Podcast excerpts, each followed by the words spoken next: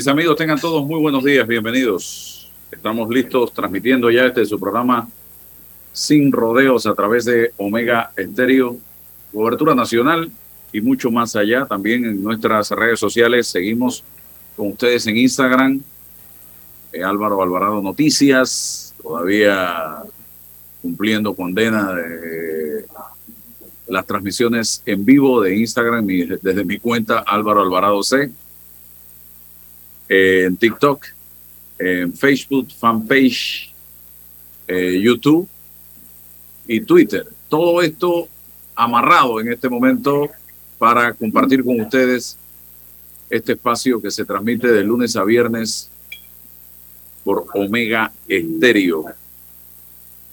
Y quiero comenzar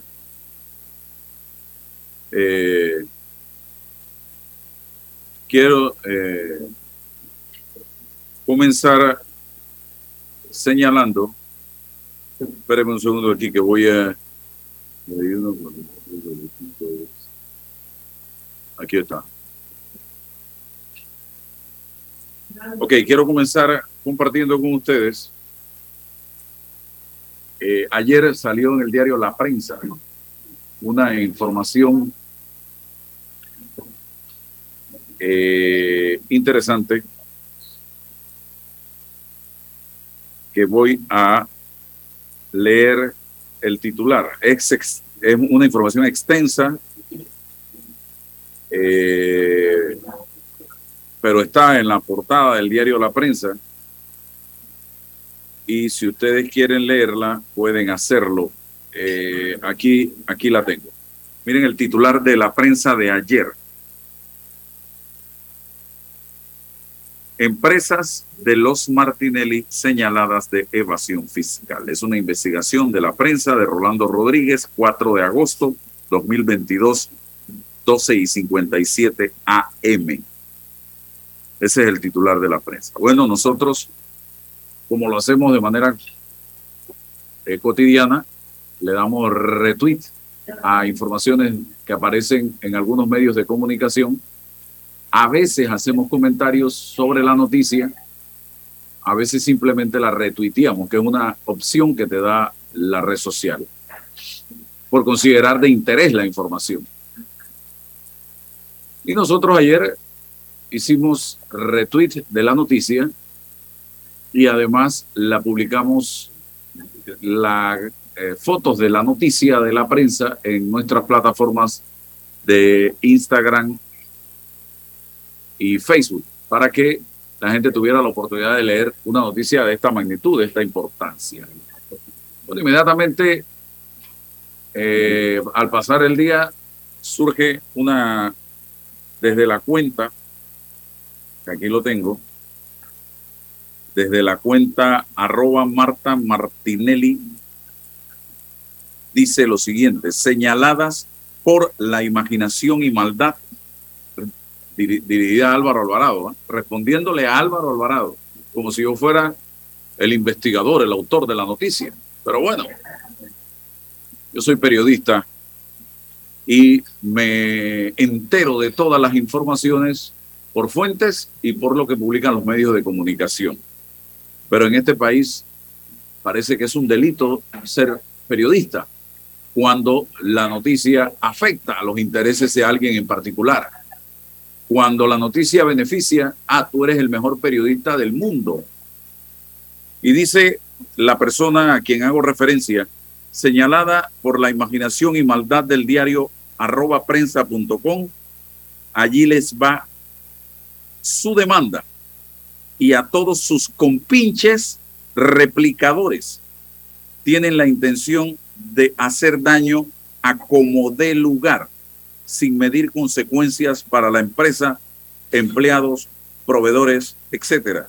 Aún así demostraremos que eso no es cierto. Como ese mensaje iba dirigido a mi persona y el tono de lo escrito se sentía a un tono de amenaza, de demanda, yo le respondí a la distinguida dama lo siguiente. Distinguida señora, Le aclaro que la réplica de una nota periodística, esto por si no lo sabe, y no tiene por qué saberlo, no tiene implicación alguna. No obstante, sería muy bueno para el país que todo salga a la luz pública para saber quién dice la verdad. Las amenazas nunca son buena defensa y a mí no me autocensuran. Saludos. Entonces, la doña me contesta, ¿a usted le gustaría que un grupito de periodistas emprendan una campaña sucia contra su restaurante sencillamente porque les cae mal sus dueños o algún familiar? Usted me perdona, pero es algo muy sucio y bajo que no se hace. Esta es una empresa familiar de muchos años donde hay muchos dueños. Mire, yo le voy a decir a la distinguida dama que parece que los cañones los ha enfocado en, en indebida forma. Yo leí la noticia, la consideré de importancia, creo que es necesario, como se lo planteé en el mensaje, que esto sea, se aclare. Ahí se menciona en esa información el FBI, la Dirección General de Ingresos, se menciona a, KPMG, se mencionan un sinnúmero de nombres y yo creo que esto, para conocimiento de la población en general, debiera abrirse públicamente. Y yo creo que sería interesante porque después eh, que esto vaya a los tribunales de justicia. Porque después vi un tuit de el señor expresidente, que ya uno no sabe si mencionar el nombre porque eh, con él uno no sabe. La semana pasada dijo, he presentado todos mis papeles para correr como candidato presidencial independiente porque pienso ser el candidato de todos los panameños independientes y partidarios. Punto. He roto el retrovisor del odio y pase de factura para ser el candidato y presidente de todos los panameños. Eso está ahí todavía colgado. Y una semana después, justamente dice, he instruido a mis abogados para que presenten querella penal ante el Ministerio Público por falsificación y se realice un, un peritaje a supuesto documento que publicó prensa.com con el único fin de atacarme políticamente, que los responsables de esta mentira respondan ante la justicia. Entonces, por eso te digo, y ahí uno no sabe con esta gente qué pensar, ni qué decir, ni qué opinar, en un país donde se supone que hay libertad de expresión y donde hay democracia. Entonces, en el caso nuestro, no me preocupa en lo más mínimo esas amenazas, porque ya yo estoy acostumbrado a este tipo de amenazas, que lo que buscan es simple y sencillamente, hey, que uno guarde silencio y que uno no mencione y que uno se censure. Y eso conmigo no funciona. Esas amenazas conmigo no funcionan. Repito, para mí la noticia del diario La Prensa es una noticia interesante desde el punto de vista periodístico. La compartí desde la opción de retweet y publicación. Y lo ideal sería que esto se abra al conocimiento de la población panameña, toda esa documentación con la que cuenta el diario La Prensa, para que sepamos quién está diciendo la verdad y quién no. Y eso es lo que va a pasar efectivamente desde el momento en que se presente algún recurso de carácter legal, ya va a tener todo el país acceso al expediente y vamos a poder conocer las verdades de esta situación que está saliendo y que hoy nuevamente sale en el diario eh, La Prensa Otra Noticia ya como reacción a todo esto y eh, señalando la posibilidad de otra demanda en contra de este medio de comunicación por parte de eh, estos señores. Así que, ya repito, las amenazas a mí es como la lluvia, como el sol, como el viento, porque no me van a silenciar. Van a tener que amenazar a todo el que lea la noticia, al que escribió la noticia, al que posteó la noticia, a todo el mundo. Porque en eso se la pasan amenazando a todo el mundo y todos los días, cada vez que uno habla, que uno te manda mensajes, te inventan cuentos, te atacan a través de las redes sociales, Es, una locura. Y, por eso yo me pregunto, señores, nosotros como país nos merecemos ser gobernados por gente así. ¿Usted se imagina este país que hoy está en la situación en que se encuentra, gobernado por gente que va a tener cual Pablo Escobar Gaviria una libretita apuntando todo aquel que te mire mal, que lo que hable mal, que proteste, que disienta de lo que dice ese gobernante en ese momento, todo aquel que en las redes sociales opine diferente, todo, todo apuntadito ahí para inmediatamente actuar en contra de la persona. ¿Ustedes creen que en un gobierno de este señor va a poder pasar lo que pasó en el mes de julio aquí en este país, cuando ya tenemos evidencias claras que durante el gobierno de este señor en el pasado, miren lo que pasó en Bocas del Toro, la cantidad de personas, de seres humanos que quedaron lisiadas por el resto de su vida, la cantidad de seres humanos que murieron en las protestas de Bocas del Toro, de la comarca y de Colón en ese gobierno, la cantidad de personas que perdieron ojos que quedaron heridos de perdigones y que todavía hoy sufren las consecuencias de todo eso. Ustedes se imaginan, pero bueno, los panameños a través del voto sabrán, sabrán si lo que quieren es democracia o lo que quieren es un gobierno en el que tú no puedas ni siquiera opinar diferente a lo que piensan ellos, porque así va a ser, para que ustedes sepan sigan creyendo en pajaritos preñados, pero lo que se nos va a venir encima en un gobierno con gente con esta mentalidad y llenos de tanto odio, es eso que les estoy diciendo. Aquí no se va, los programas como este, sepan que no van a existir. Ustedes se acuerdan la época de Noriega, donde programas de opinión no existían, donde no habían llamadas telefónicas. Bueno, así va a tener que ser porque vas a tener que vivir arrodillado. Así de sencillo. Yo no sé si la gente ha logrado entender que hacia allá vamos. Hacia allá vamos. Y medios de comunicación, los que estén cuadrados única y exclusivamente, van a existir. Se los digo con toda franqueza. Ese va a ser el Panamá gobernado por gente como esta, que se la pasa amenazando cada vez que tú opinas o piensas o mencionas algo que no le guste a estas personas. Así de sencillo. Y bueno, y vayan a los tribunales, presenten las demandas que yo, gracias a Dios, no estoy manco y estaré dispuesto a hacerle frente a lo que sea sin ningún problema. Yo no he cometido ningún delito, yo no he hecho absolutamente nada malo y tengo mi conciencia tranquila en este momento. Y estaré luchando siempre por el bienestar de este país porque yo lo que quiero para Panamá es el fortalecimiento de mi democracia, de mi democracia.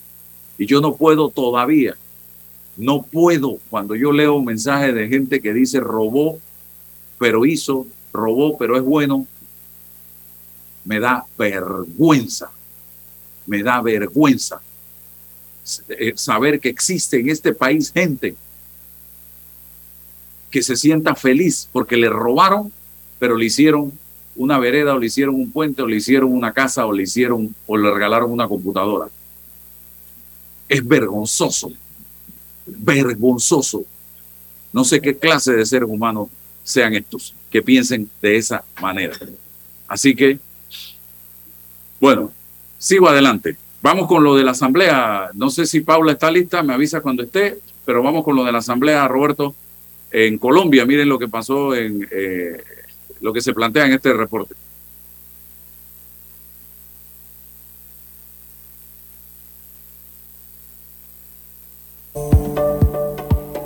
Siendo coherentes y cumpliendo la palabra, desde hoy ningún funcionario de la Cámara de Representantes tendrá un vehículo asignado pagado por esta corporación incluyendo a presidencia, vicepresidencia, secretarías constitucionales, secretaría general, entre otras entidades, tendrán que devolver los vehículos que se les había asignado. Y en la misma resolución he firmado que por tiempo indefinido la Cámara de Representantes no volverá a comprar ningún tipo de vehículo en particular.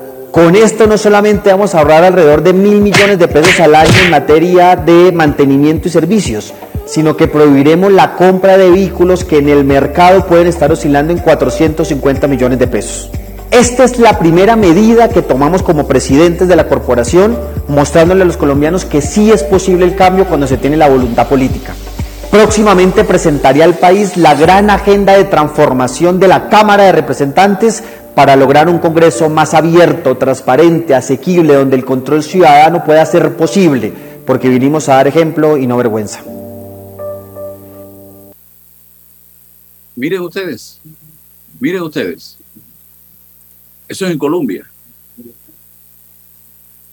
En Colombia, las medidas que se están adoptando y el presidente de Costa Rica también tomó medidas ayer, hoy, o esa se me pasó mandársela a Roberto y voy a ver si, porque me gustaría que escuchen lo que está haciendo el presidente de Costa Rica en este momento en ese hermano país y las transformaciones, las decisiones que está tomando para combatir a la corrupción, en esa lucha frontal contra la corrupción, el presidente de Costa Rica.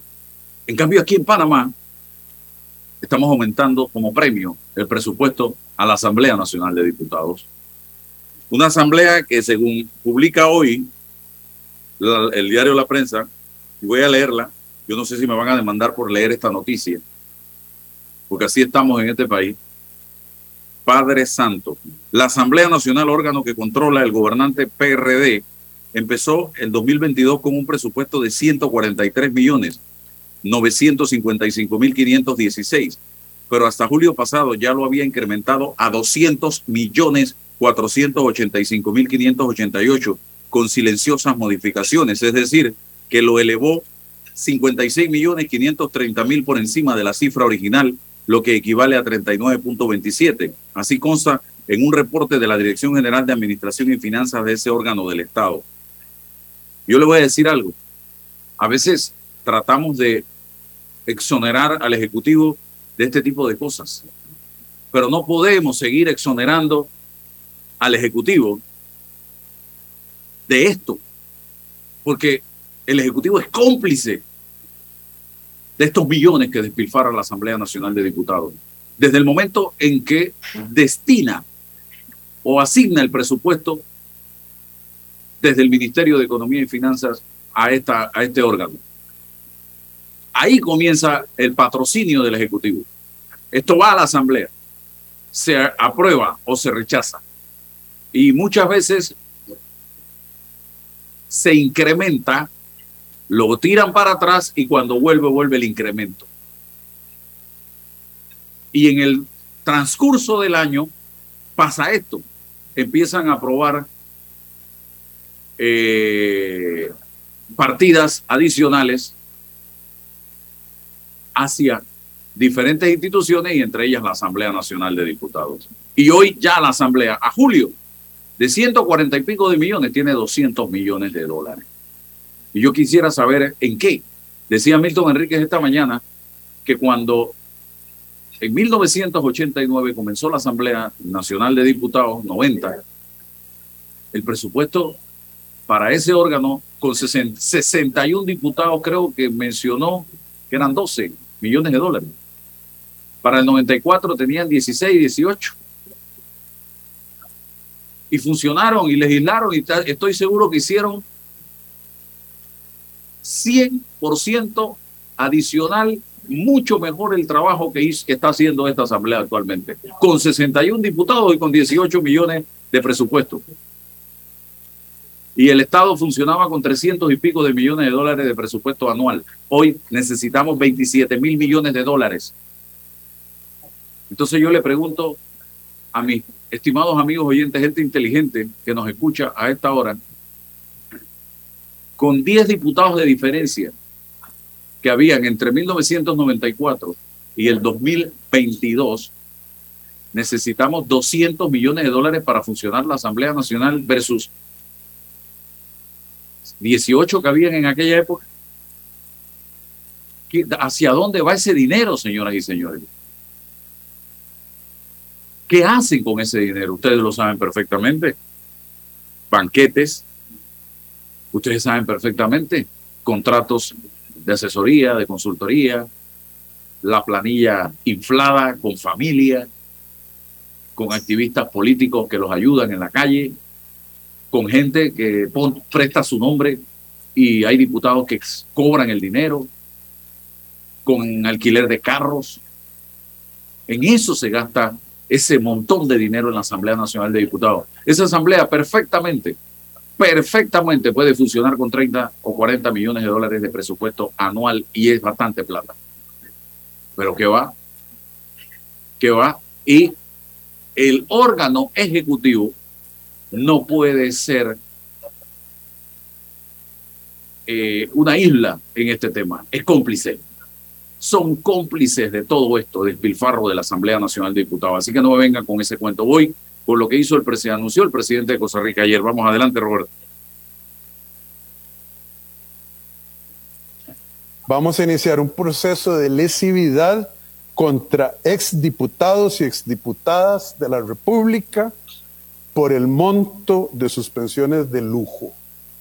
Desde septiembre del año 2020, la Procuraduría General de la República externó su criterio sobre las pensiones de lujo que gozan los exdiputados, diciendo que el tope establecido, que a mí me parece todavía excesivo, es el salario de un diputado actual. Oigan, la, pensión máxima de la caja es 1.6 millones. De aquí estamos hablando de 4 millones todavía. Ese debería ser el tope. Entonces, vamos a presentar un proceso de lesividad contra 78 personas que gozan de pensiones de lujo más altas que el salario de un diputado. ¿Es correcto, ministro? ¿Verdad? Y que las gozan por haber sido diputados. Eso va a representar un total de 3.500 millones de colones. La ministra va a hacer pública la lista, como habíamos prometido, pero para ayudar algún ejemplo de las personas a quienes se les va a presentar el proceso de lesividad, estas incluyen Mirna Mayorga Arce, Guillermo Malabasi Vargas, Ana Isabel Ulate Herrera, Ana Cedia Espinosa Vargas, Luz María Díaz Rocha, con pensiones de lujo de 8 millones 146 mil colones por mes.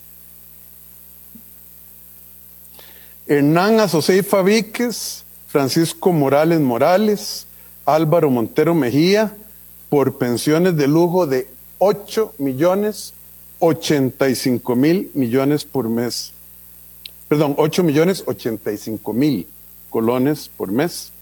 Contra, por ejemplo, Danilo Chaverri Soto, Rogelio Ramos Valverde, Rolando Lacle Castro, Mario Charpantier Gamboa, con pensiones entre 7 millones, entre 5 y 7 millones de colones.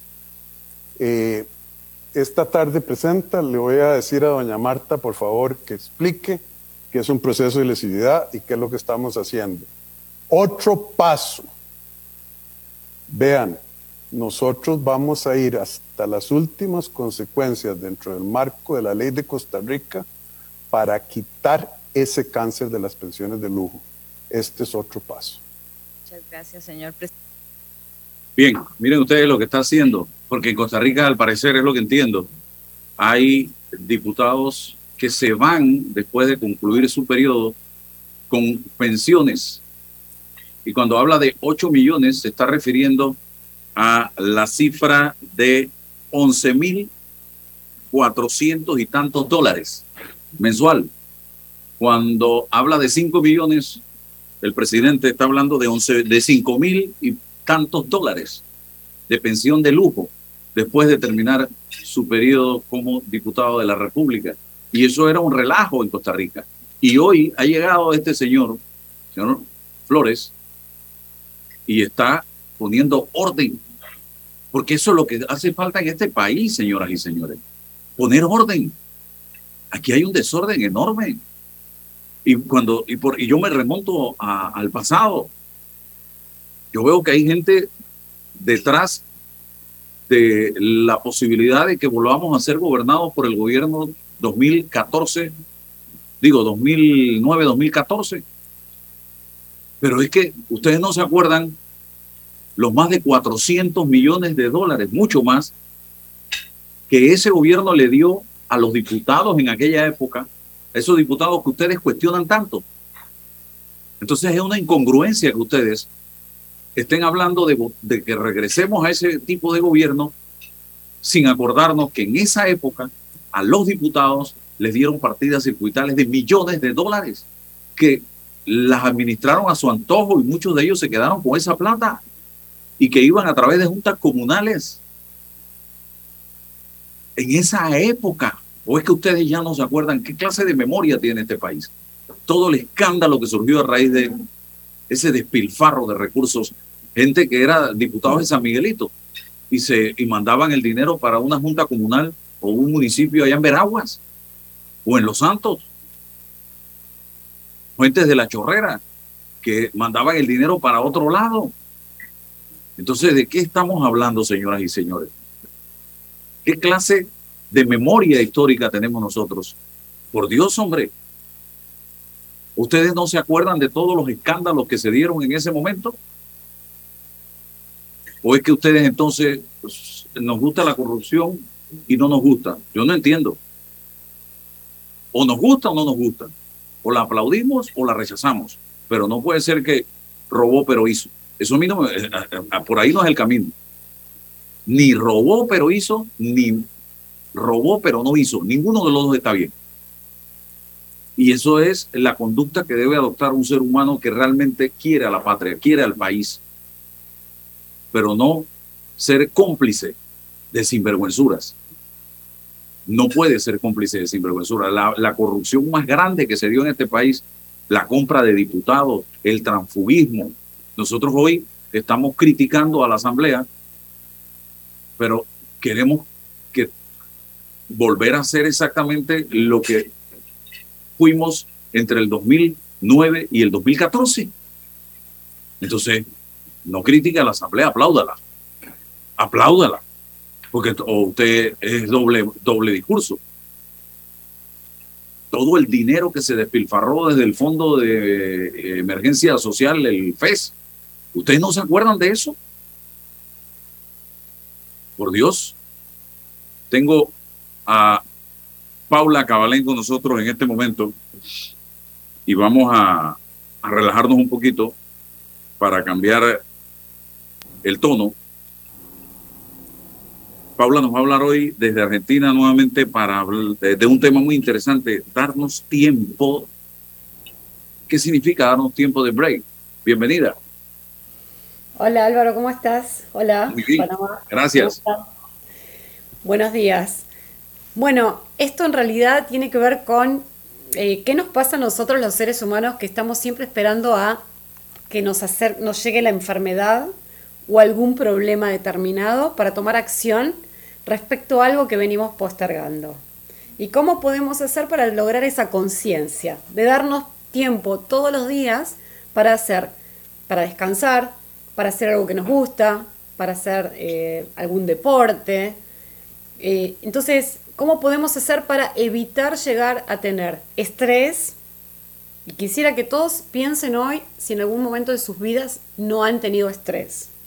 No es malo el estrés, siempre y cuando nosotros usemos esos momentos para eh, sacarle jugo a nosotros. A ver, un momento de estrés puede ser bueno para, tomar un, para hacer un cambio. Un momento de estrés puede ser bueno para adquirir un nuevo hábito, para aprender algo que nos sirva.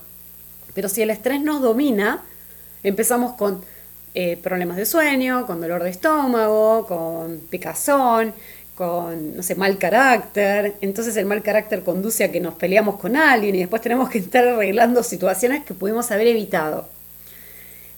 ¿Qué podemos hacer nosotros? Que son algunos pasos muy sencillos eh, a tener en cuenta, ¿sí? Primero pensar desde que nos levantamos y les tiro un par de datos. Esto ya lo hemos hablado en algún momento. Si nosotros tenemos casi 80.000 pensamientos por día y está comprobado que el 90% de esos pensamientos con los que nos levantamos son del día de ayer y hacia atrás. Es viejo. 90% es viejo. Tenemos la posibilidad de incorporar nuevos pensamientos, nuevas actividades, nuevos conocimientos en hoy. ¿Para qué? Para ir cambiando de a poquito algún hábito que no nos esté ayudando. Tal vez ustedes digan, no, lo que pasa es que estoy grande para empezar con esto, bueno, a mí no me van a venir a decir lo que tengo que hacer ahora, si hace tantos años que ya lo hago así, me funcionó, eh, o no tengo tiempo porque tengo que ir a trabajar. Bueno, ¿cómo hago? Si quiero pasar determinado tiempo haciendo algo que me guste. Primero identificar, ¿qué es eso que me gustaría hacer? Tengo que tener una zanahoria.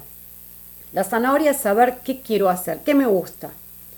Me gustaría bailar, me gustaría aprender a cantar, tocar la guitarra, me gustaría ir a correr, reunirme con algún amigo que hace mucho que no, que no me reúno. Algo que sea simple. Identificar eso. Después, separar eso en la agenda. Ahí viene en qué momento hago eso. Y ahí viene no tengo tiempo.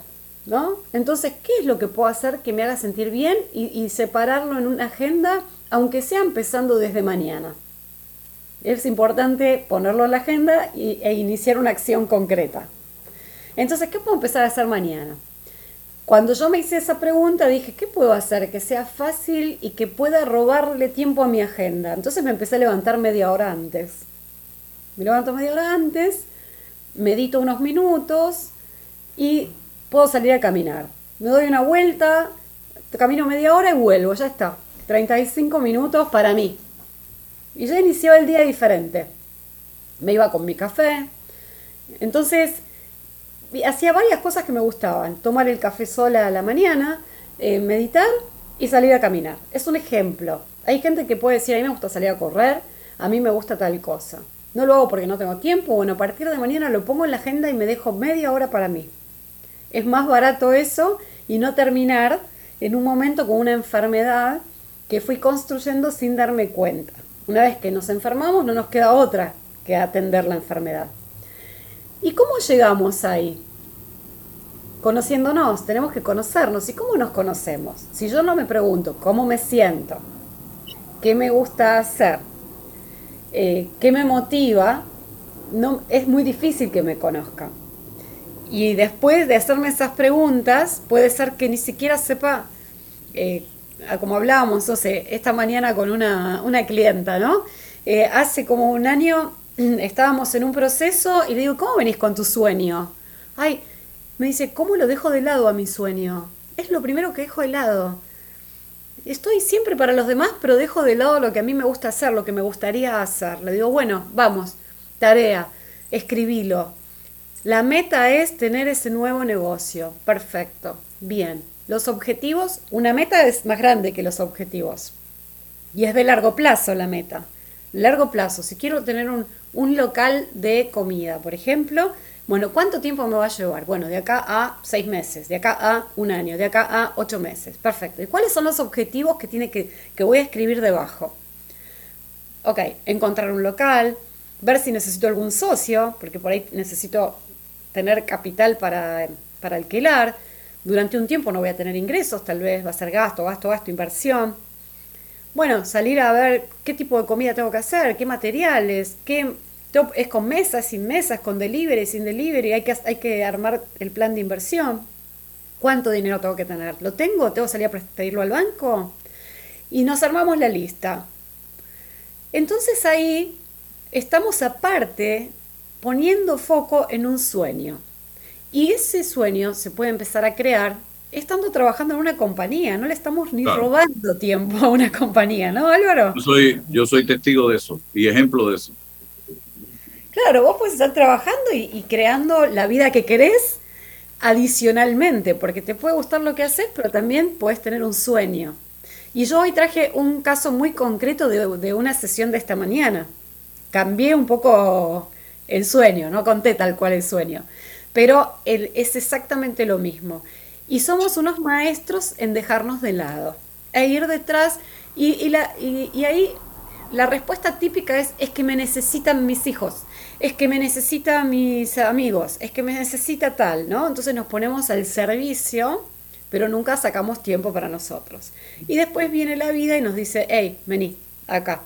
Estresazo, dolor, tenemos que cancelar algo, tenemos que dejar de trabajar para... Y ahí empezamos a prestarnos atención.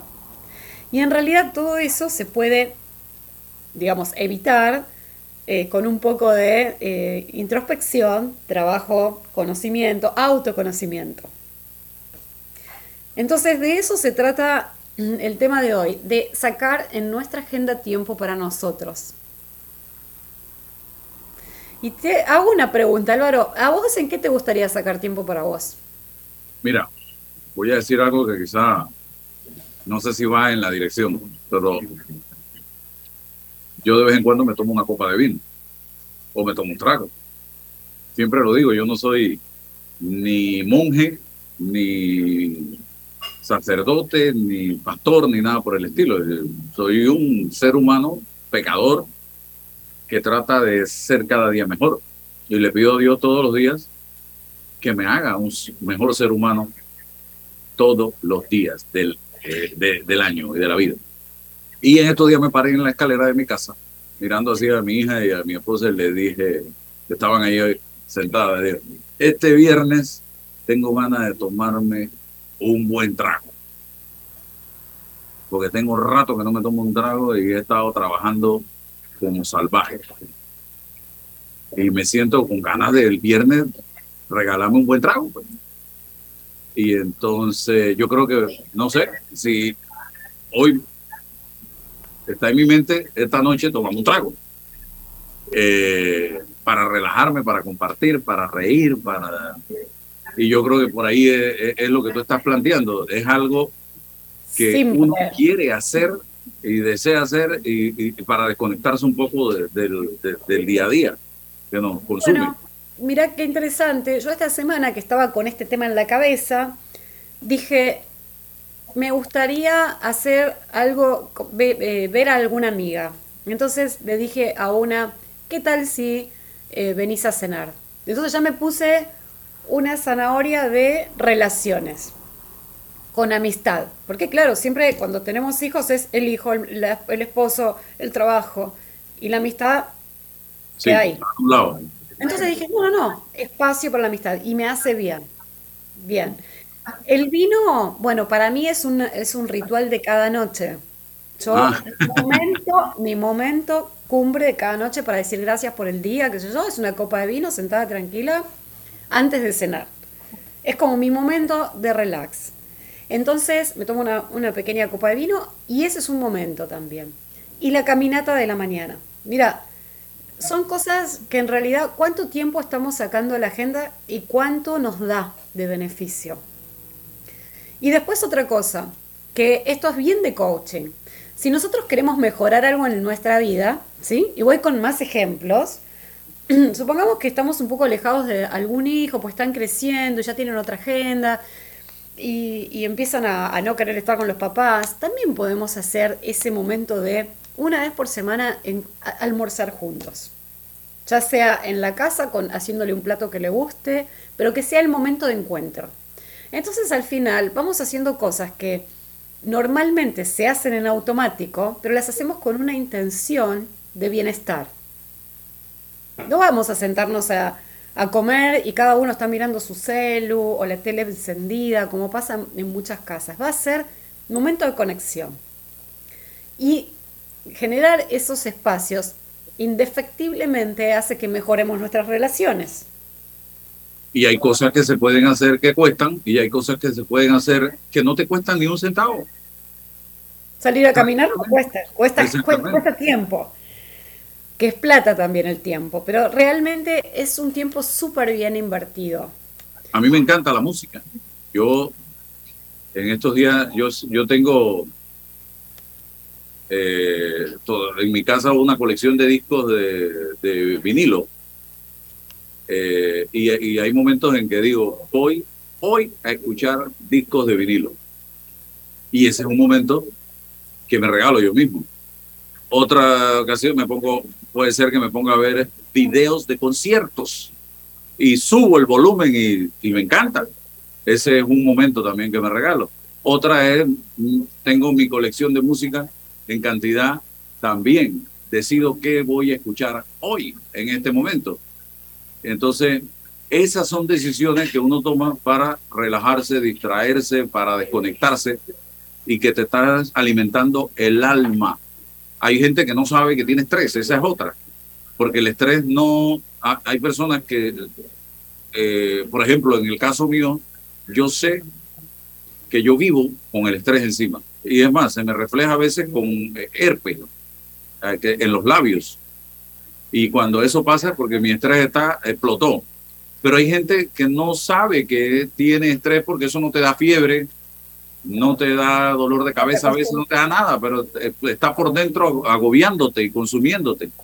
Entonces, ¿cómo determinar que la persona está estresada o no está estresada? Esa es otra, o que sufre de ansiedad, o que sufre de depresión. Hay veces hay varios síntomas ahí. Hay varios síntomas que para que, se, que tengan en cuenta. El estrés eh, genera dolor de cabeza, dolor de estómago, problemas intestinales. O sea, puede eh, que estés atravesando por esos síntomas y no sepas qué es el estrés. Falta de sueño, eh, dolor en la columna, ansiedad, depresión, tristeza, cansancio extremo. Todo eso y que, es que, bueno, me tomo una pastilla y sigo. Entonces, así como que lo vamos tapando. El estrés es bueno porque el estrés te mueve, hace que te muevas, pero el tema es cuando hay un surfer que está en una playa y viene la ola, el surfer ¿qué hace? Busca la ola y la surfea. Eso hay que hacer con el estrés, surfear el estrés. Es como hay mucho trabajo, hay mucho que hacer. Bueno, no me voy a dejar pasar, no voy a dejar que la ola me pase por encima. Yo me voy a subir a la ola. Voy a administrar esa cantidad de trabajo y me voy a dar cuenta que no hay nadie que pueda terminar con la cantidad de trabajo que hay en una empresa o en su rol hoy cuando tengan que volver a su casa. Es imposible que se termine. Lo que sí se puede hacer es particionar el trabajo particionarlo y mirarlo, decir, hoy voy a hacer esto, listo.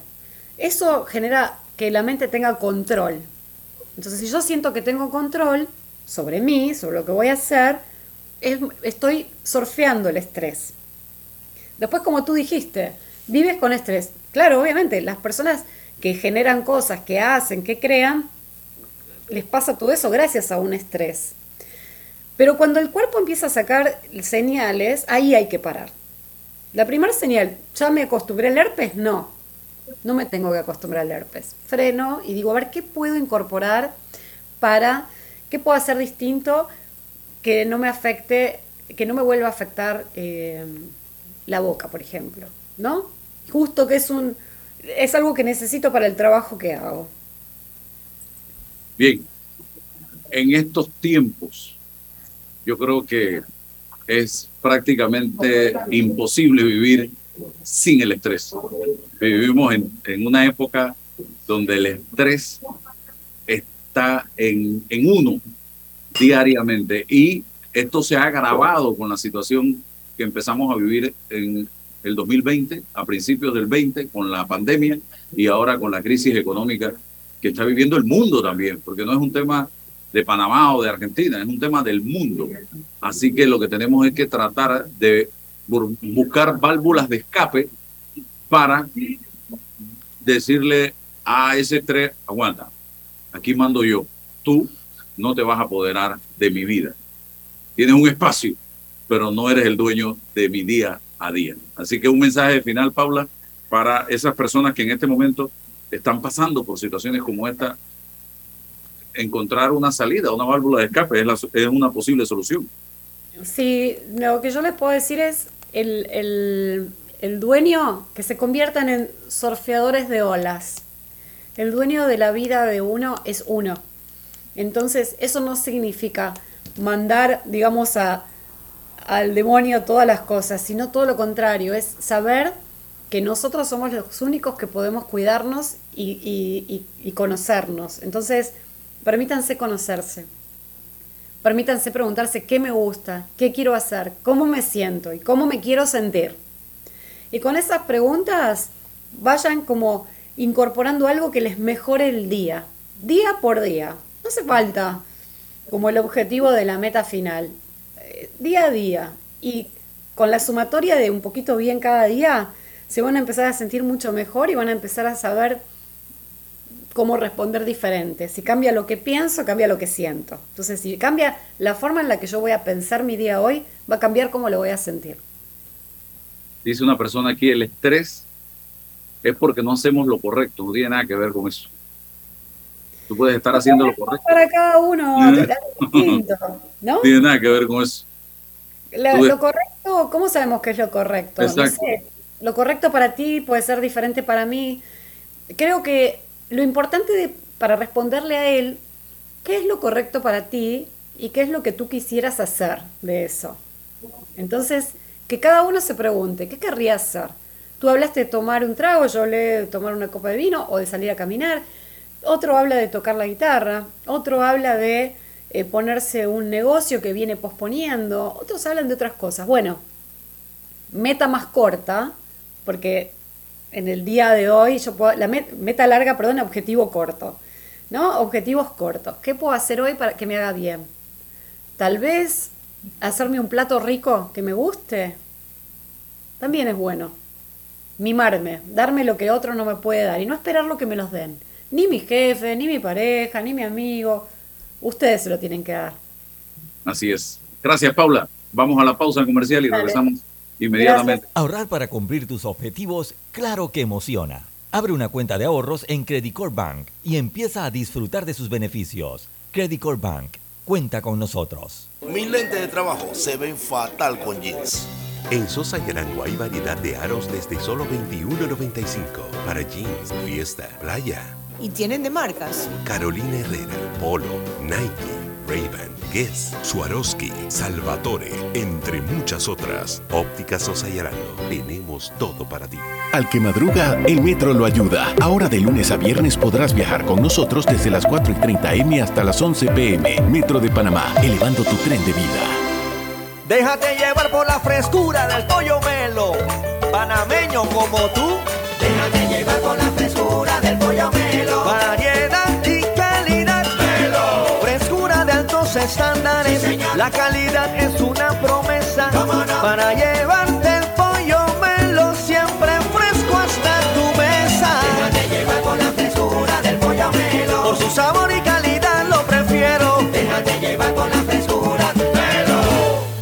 en Caja de Ahorros, tu casa te da más. Con nuestro préstamo Casa Más, recibe dinero en mano con garantía hipotecaria y los mejores beneficios. Tasa competitiva, plazo de 30 años y avalúo gratis. Caja de Ahorros, el banco de la familia panameña. Ver términos y condiciones en cajadeahorros.com.pa sección promociones. Dentro de Panama Ports existe un mundo que nadie conoce pero que hace posible que el país no pare de trabajar. Y son más de 2.500 empresas panameñas que prestan sus servicios dentro de las instalaciones de Balboa y Cristóbal. Hutchison Port, PPC. Paso a paso se construyen los cimientos de la Línea 3, una obra que cambiará la manera de transportarse de más de 500.000 residentes de Panamá Oeste. Metro de Panamá, elevando tu tren de vida. Cemento Chagres, empresa 100% panameña, orgullosa de ser la base del crecimiento y desarrollo de nuestro país. Somos el cemento panameño que nos une. Tu hipoteca tiene nueva casa. Traslada tu hipoteca a Caja de Ahorros. Recibe una letra mensual más vaca y con la aprobación recibe un bono para gastos legales y 500 balboas en tu cuenta de ahorros. Caja de Ahorros, el banco de la familia parameña. Ver términos y condiciones en cajadeahorros.com.pa sección promociones. Bueno, me voy a comer con una estrella. Mmm. Espérate, ¿y tu esposa sabe? Claro, ella sabe que la estrella del sabor es American Star y por eso en la casa comemos delicioso.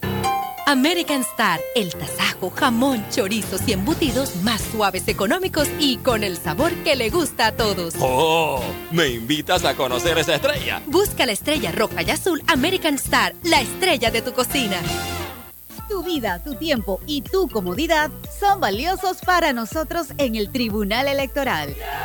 Por eso hemos puesto a tu disposición en lugares seguros y cerca de ti los novedosos kioscos multiservicio. Una solución tecnológica que te permite hacer trámites al instante de registro civil, cedulación y organización electoral. Tribunal Electoral, la patria la hacemos contigo. Me niego a ponerme lentes. En Sosa y Arango hay aros espectaculares de colores y formas para cambiar tu estilo cada día. ¿Y ofrecen alguna garantía? Tenemos 85 años haciéndolo bien. Ofrecemos garantía de un mes en lentes. Óptica Sosa y Arango. Tenemos todo para ti. La línea 1 del metro pronto llegará a Villasaita, beneficiando a más de 300.000 residentes del área norte de la ciudad. Contará con una estación terminal con capacidad de 10.000 pasajeros por hora. Metro de Panamá, elevando tu tren de vida. Ni los chats puedo leer ya. En Sosa y Arango el examen es de cortesía y hay paquetes de aros más lentes desde 49 balboas. Es que no tengo tiempo de ir hasta allá. Son 36 sucursales, siempre hay una muy cerca. Óptica Sosa y Arango, tenemos todo para ti. Invierte en tu país y en la seguridad de lo que conoces. En Soluciones Financieras Mi Éxito te ofrecemos solidez, una excelente tasa de retorno y un grupo accionario de renombre con experiencia multisectorial. ¿Estás interesado en invertir con nosotros? Escríbenos a inversiones@miexito.net.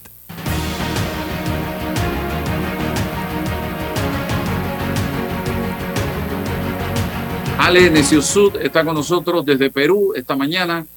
Ale, háblame de perder seguidores en redes sociales. En el caso de Instagram, por ejemplo, ¿hay que preocuparse o no hay que preocuparse?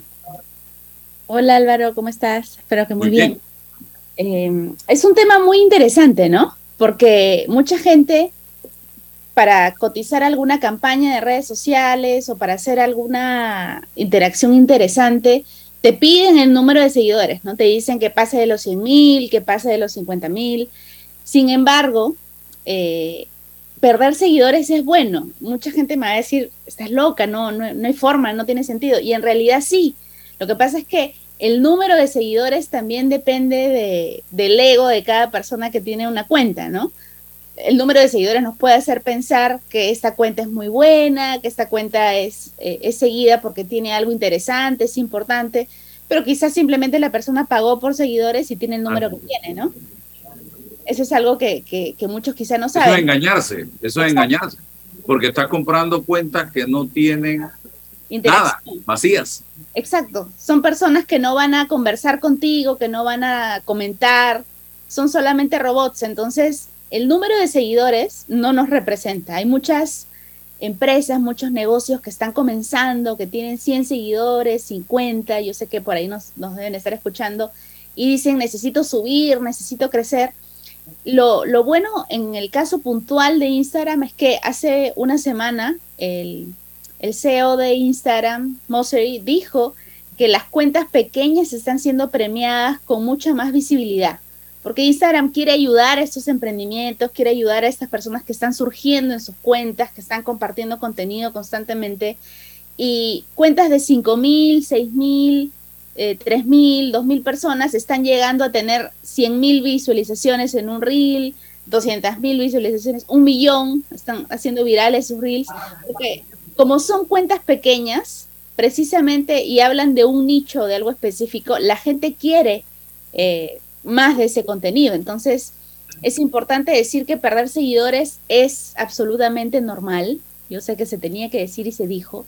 No es algo malo, es todo lo contrario, es algo muy bueno porque esas pocas personas que tú puedas tener tienen que interactuar contigo, tienen que conversar contigo en redes sociales y solo está haciendo y no está pasando, tienes un número grande y son pocas las personas que comentan, que reaccionan, que dan un me gusta, significa que no estás generando una comunidad, no estás generando una audiencia que participe, entonces eso viene hacia abajo. Si los seguidores que tienes no conversan contigo, no interactúan con lo que tú posteas, entonces eso no va a funcionar. Y es mejor no tener tanto, porque en eso poco que tenemos hay calidad siempre en redes sociales es mejor la calidad que la cantidad. Muy interesante. Eh, yo hablaba de Twitter. El fenómeno de Twitter, ¿cómo lo analizas, Alex? En el caso de Twitter, la figura es totalmente distinta, ¿no? Twitter es una red inmediata, la inmediatez es ahí lo, lo que funciona. Los tweets tienen entre 15 a 20 minutos de vida y es increíble porque la gente ahí sigue a líderes de opinión, como tú.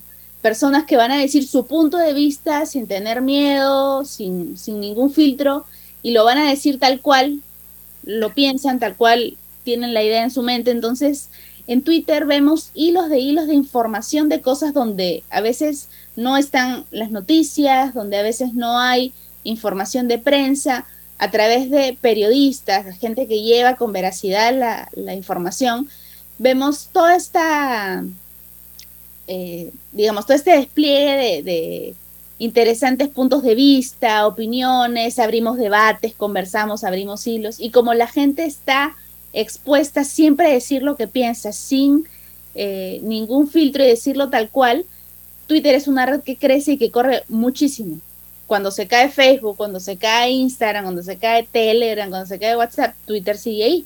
Entonces, en Twitter lo que funciona no es el filtro, el vivo, los colores, la edición de la foto, el reel en movimiento. En Twitter lo que funciona es que uno diga la verdad, que la diga a tiempo, que comunique el mensaje.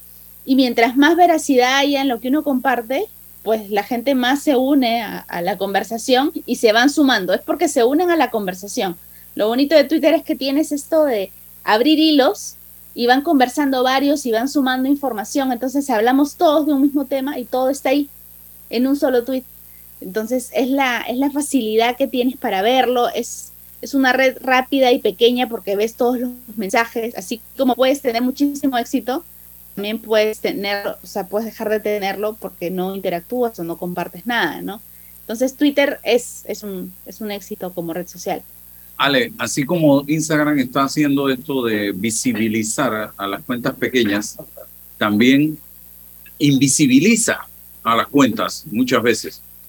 Y yo estoy siendo objeto de eso en, una, en mi cuenta eh, eh, principal me han invisibilizado, tienes que buscarme bien buscado para encontrarme. Eh, eso puede revertirse, eso puede cambiar, se puede hacer algo, aunque sea pagando. Yo te diría que pagando no, hay un conducto regular, conversando con algunas personas que, que son pues ingenieros y que trabajan en el tema de eh, recuperar cuentas, hay algunos hackers que son buenos y que te ayudan a crear esta conversación con Instagram donde tú le reportas el problema. La mayoría de personas que trabaja en, noticias y que tiene que dar la cara tiene esta clase de problemas porque como lleva la verdad, tienes precisamente este tema de mucha gente que está en contra de lo que tú dices, entonces van a denunciar tu cuenta. Instagram lo que hace es como quiere crear un lugar seguro para la gente dice, ah, esta persona está dando noticias que no son verdaderas, está dando noticias falsas, comentarios que no son buenos, vamos a quitarle la visibilidad. Entonces, sí me ha pasado que te he buscado y me han dicho, ¿estás segura que quieres seguir a Álvaro? Porque este, la, información que está brindando quizá no es del todo aceptable por la audiencia. Yo he puesto que sí, pero he tenido que buscarte y no me ha sido fácil hacer, encontrarte, ¿no? Pero se puede abrir una conversación con Instagram a través de ayuda, del servicio de ayuda, y tú explicarle a Instagram que es trabajas en, medio de comunicación y que das noticias y que mucha gente no está de acuerdo con las noticias, pero eso no significa que sean falsas. Sí se puede hacer. El, ¿Qué red de esta red, ya para ir terminando, que de entre Twitter, Instagram, Facebook, el crecimiento y TikTok en este momento, cuál está teniendo mayor crecimiento Sé que cada red tiene su objetivo eh, y tiene su público, tiene su target. Eh, ¿Y cuál red le ves tú más futuro y cuál red le ves eh, menos futuro? Yo creo que la red social ahorita con más crecimiento es TikTok, sencillamente porque sigue siendo la novedad, ¿no? Sigue siendo una red social donde tú encuentras desde recetas de cocina hasta blogs de noticias, informaciones para, no sé, pues crear un, una publicidad, o sea, hay un montón de tutoriales de paso a paso, además muchos artistas se han dedicado a poner todo lo de tendencia ahí, sus bailes, Entonces, todo está apuntando hacia un TikTok, que es una red social más rápida, con efectos, que te brinda la oportunidad de editar tu contenido ahí. Y si bien es cierto, es una red social que está corriendo mucho, tiene muchas fallas y muchas quejas también. Entonces, desde mi punto de vista de marketing, yo le pongo todas las fichas a Instagram. Siento que Facebook hizo el negocio de su vida comprando Instagram y al copiarle las funciones Instagram a Snapchat, a TikTok, siento que tiene mucho más potencial para crecer porque tienes la red de mensajería que es WhatsApp. Si tienes un negocio, puedes a través de WhatsApp trabajarlo con Instagram y con Facebook también. Entonces, al ser una empresa tan grande, Facebook, y tener tantos productos, siento que, Instagram va a seguir avanzando, va a seguir corriendo. Claramente los cambios no nos gustan a todos. Eh, esta pérdida de seguidores es importante decirla que, que, tú estás teniendo, ¿no? Que en Instagram, que sientes que se va la gente, no necesariamente es porque te dejan de seguir, sino hay robots y, bots que están siendo eh, eh, borrados, hay cuentas que solamente se crean para vender, Instagram las está eliminando, hay cuentas de sorteos que son falsas y cada cierto tiempo Instagram hace una limpia de eso y hay gente que se desactiva cuentas, entonces no es que la gente entre a dejarnos de seguir, sino es que cada cierto tiempo hay como una purga de, seguidores y un grupo de gente que va saliendo de nuestras cuentas, ¿no? Que a la larga nos hace un favor porque hay gente que no, no va a interactuar con la cuenta, entonces no, no vale la pena tenerla, ¿no? Pero es bueno saber que uno puede uno siempre tiene que estar en todas las redes sociales y buscar actualizarse, ¿no? Desde donde está, hacer en vivos, compartir contenido, pero a Instagram le veo un, gran futuro por, todos los cambios y por todo lo que está haciendo, ¿no? Gracias, Ale, por estar con nosotros. Seguimos en contacto. Gracias, estamos en contacto. Un abrazo. Hasta pronto. Entonces, ya nos estamos retirando por acá y los dejo con eh, lo nuevo de Roberto Blades, eh, que precisamente acaba de lanzar un éxito, un tema musical de que interpretó Yo Arroyo y él lo ha hecho ahora eh, con un nuevo estilo de salsa. Así que vamos a dejarlo con esa canción que ya está en el mercado y el lunes nos vemos si Dios nos da permiso. Adelante, don Roberto. Gracias, Alex.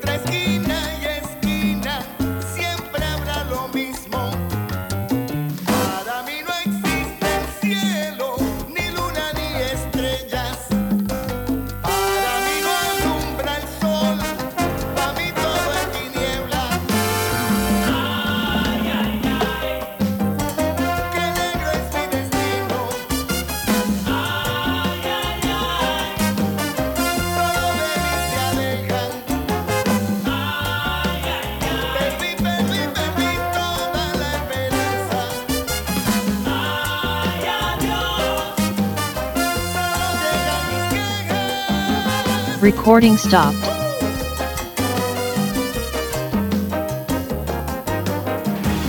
La información de un hecho se confirma con fuentes confiables y se contrasta con opiniones expertas.